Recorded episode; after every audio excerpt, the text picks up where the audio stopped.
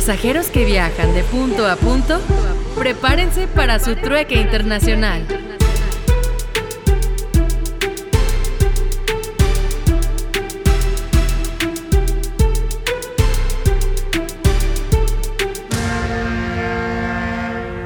Hola, ¿qué tal? Bienvenidos a todas y a todos a este nuevo episodio de De Punto a Punto. Un trueque internacional. Estamos muy emocionadas de comenzar este nuevo año con ustedes, con nuevos temas, con más dudas. Eh, y bueno, les quiero presentar de nuevo a mi compañera Estefanía. ¿Qué onda, Estefanía? ¿Cómo estás? Muy bien, ¿y tú, Viviana? También súper bien. Platícanos, ¿cuál es el tema de hoy? Hoy vamos a hablar más que nada de manera general sobre el comercio exterior, los conceptos que deben de saber, importaciones, exportaciones, qué vamos a abarcar en este podcast, qué temas vamos a ver a lo largo del año y más que nada estamos muy contentos de estar con ustedes y de empezar este nuevo proyecto. Exactamente. Y también eh, recordarles que este podcast es hecho para ustedes, empresarios, emprendedores, estudiantes de comercio exterior o simplemente personas que les interese conocer un poco más acerca de las operaciones de comercio exterior. Y este episodio está específicamente hecho para ustedes porque vamos a ver temas desde lo más básico, como bien lo dijiste. Claro. Definiciones básicas, ¿no? Que es una info, que es una expo, el que ustedes también sepan que las operaciones de comercio exterior están en nuestro día a día y que se empapen un poquito más. Y para empezar con estos conceptos, queríamos tocar primero que nada qué es una exportación. Como ustedes lo saben, literalmente una exportación es tú tienes tu producto en tu país de origen, en este caso pongamos de ejemplo México, y quieres llevar ese producto a otro país, al extranjero. Entonces, es sacar tu producto de tu país de origen a un país en el extranjero que tú escojas y más que nada ver ese producto triunfar.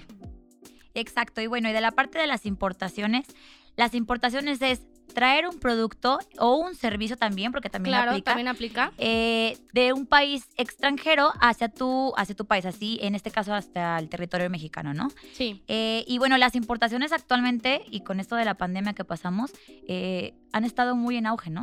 Sí, más que nada, las importaciones se se vienen llevando desde países, desde China, eh, países europeos y más que nada también los países latinoamericanos han sido de gran importancia para México y como lo vimos, este nuevo año se esperan grandes cosas, pero el año pasado hubo una gran demanda a tal punto de que cerraron los puertos, eh, hubo problemas con las aduanas y las exportaciones ni se diga, o sea, fueron gran parte de la economía de México y se espera que en este nuevo año sigan incrementando porque ya vimos lo que puede pasar. La pandemia fue un momento en el que todo se paró, pero las exportaciones e importaciones, o sea, siguieron. Siento que fue su boom, ¿no? También. Exacto, sí, es como lo platicábamos, fue un momento en el que, eh, un momento de brillar, o sea, un momento en el que no importa si todo está cerrado, las importaciones y exportaciones siguen. Es una forma de mantener la economía mexicana Sí. activa y de eh, impulsar a esos pequeños empresarios a que sus productos tengan nuevos mercados, a que sus productos encuentren nuevos clientes, nuevos consumidores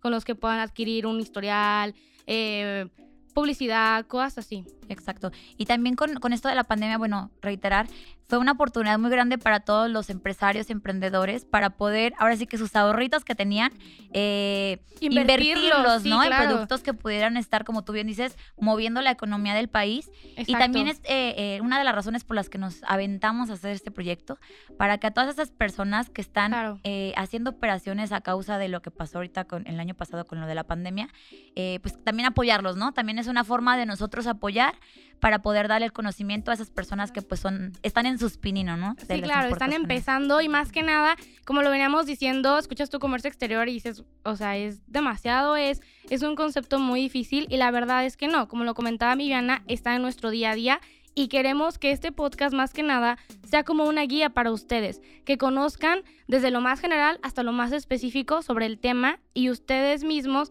puedan ver cómo se lleva a cabo y puedan implementarlo en su vida, en sus empresas, en sus emprendimientos. Y bueno, entrando en materia, hay que platicarles un poquito las etapas eh, iniciales o las etapas básicas que tienes que conocer en una operación de importación y exportación. Dale, empiezale si quieres con las exportaciones. Pues en el caso de las exportaciones, tenemos que tú como empresario o emprendedor conozcas totalmente tu producto. O sea, tienes que saber más que nada la naturaleza. ¿Qué es lo que tu producto funciona, a quién puede ayudar, quién es el consumidor, eh, qué cliente estás buscando, desde los componentes o ingredientes que integran a ese producto que tú vas a exportar hasta quién estás buscando en el extranjero o mercados que sean posibles para ese producto, para ese emprendimiento o para esa empresa. Es lo primordial. Y lo que habíamos comentado en una ocasión tú y yo, ¿te acuerdas que era el tener una razón, una buena razón, Totalmente, el por qué querer dar sí. a conocer tu producto en otro país, ¿no? Sí, no, lo hemos visto el año pasado, las exportaciones se incrementaron claramente y una de las razones o siento que opiniones que deberías de tomar en cuenta es el por qué tú vas a exportar. No es el solamente tengo un producto y sabes qué, quiero venderlo en España, Londres, Italia, Francia. No, o sea, va más allá del hecho de que tu producto sea conocido de manera mundial. Es más que nada, tiene que tener un sentido, tiene que tener un por qué lo vas a hacer y no solamente es, claro, ok, apoyar a la economía mexicana, pero va más allá. Por ejemplo, eh, apoyar de manera sustentable al planeta, este, tener una cultura diferente, incrementar la cultura mexicana en otros países, eh, apoyar eh, diferentes tendencias, cosas que realmente le den sentido a lo que tú estás haciendo. Porque si no, puede recaer en el hecho de que yo exporto un producto y mi amigo exporta el mismo producto exactamente igual en el mismo país, en el mismo mercado. ¿Y cuál es la diferencia? Que a lo mejor yo le puedo poner un valor agregado, le puedo dar esa diferenciación y el producto de mi amigo no. Y entonces, ¿cuál es el que va a tener éxito? ¿Cuál es el que va a ser mejor? El que tiene el valor agregado, porque es diferente, porque va a ganar eh, reputación, porque va a llamar la atención y más que nada, porque no solamente es el hecho de exportar, sino tiene una razón por detrás. Exacto, creo que ese es el punto clave en las exportaciones, ¿no? El saber el por qué lo quiero hacer, tener una Exacto. razón muy fuerte y también, como tú dices, el valor agregado. Creo que esos son los dos puntos como claves dentro de las exportaciones. Sí, claramente. Y otro punto que también debemos tocar es el hecho de buscar tu mercado. No solamente es, ah, ok, quiero exportar mi producto y se me ocurrió de Estados Típicamente en Unidos. Estados Unidos. Así. Todo el mundo quiere, llega con nosotras así, ay, quiero exportar mi producto a Estados Unidos. Yo, ah, ok. Pero ¿por qué? O sea, ¿cuál es la razón que tú buscas Estados Unidos? No, pues es que todo el mundo está, lo, lo está haciendo. Ok, no está mal, pero cada producto tiene su razón de ser y cada uno va a tener una diferente demanda en cada país. Entonces, como en Estados Unidos puede que tenga éxito, pero por ejemplo en Japón va a tener más Lo porque son mercados importante emergentes. también de tropicalizar tu producto, ¿no? Claro, y lo importante, como tú lo mencionas, el tropicalizar tu producto significa el poder adaptar la naturaleza de tu producto a las diferentes culturas de los demás países. Por ejemplo, McDonald's tiene diferentes productos, catálogos, dependiendo de cada país. En México ofrecen lo típico, nuggets, hamburguesas, papas fritas. En Canadá, por ejemplo, añadieron los bagels, cream cheese, diferentes ingredientes. En India ni siquiera el origen de la carne es de vaca porque en esa cultura no se come ese tipo de carne. Entonces, es investigar cómo tú puedes adaptar lo que tú estás vendiendo a los consumidores del siguiente país y cómo ellos lo van a aceptar. Más que nada, tú quieres incluir tanto la cultura del país extranjero como la cultura de México en este caso o la cultura de tu país de origen. Otro punto importante son las importaciones y Viviana, cuéntanos un poquito más sobre eso. Y bueno, en el caso de las importaciones podemos tener dos escenarios, que es las importaciones de productos terminados o las importaciones que normalmente hacemos en el día a día, ¿no?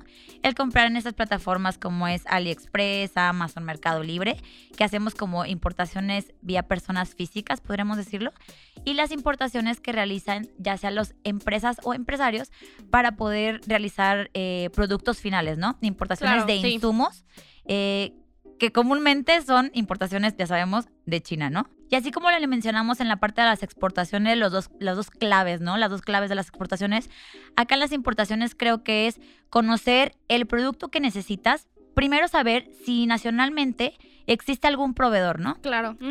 Y ver si, eh, si este proveedor puede cumplir con la demanda que tú, que tú tienes. Eh, en caso que no, ahora sí ya es la opción de buscar un proveedor extranjero.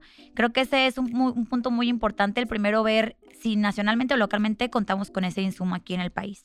Sí, totalmente. Otra, otro punto muy importante en las importaciones es saber qué regulaciones o qué requisitos necesito para poder ingresar el producto a, a México. Ajá. Llámese también las, las mercancías que traemos desde estas plataformas que les comenté, Amazon y AliExpress y todo esto.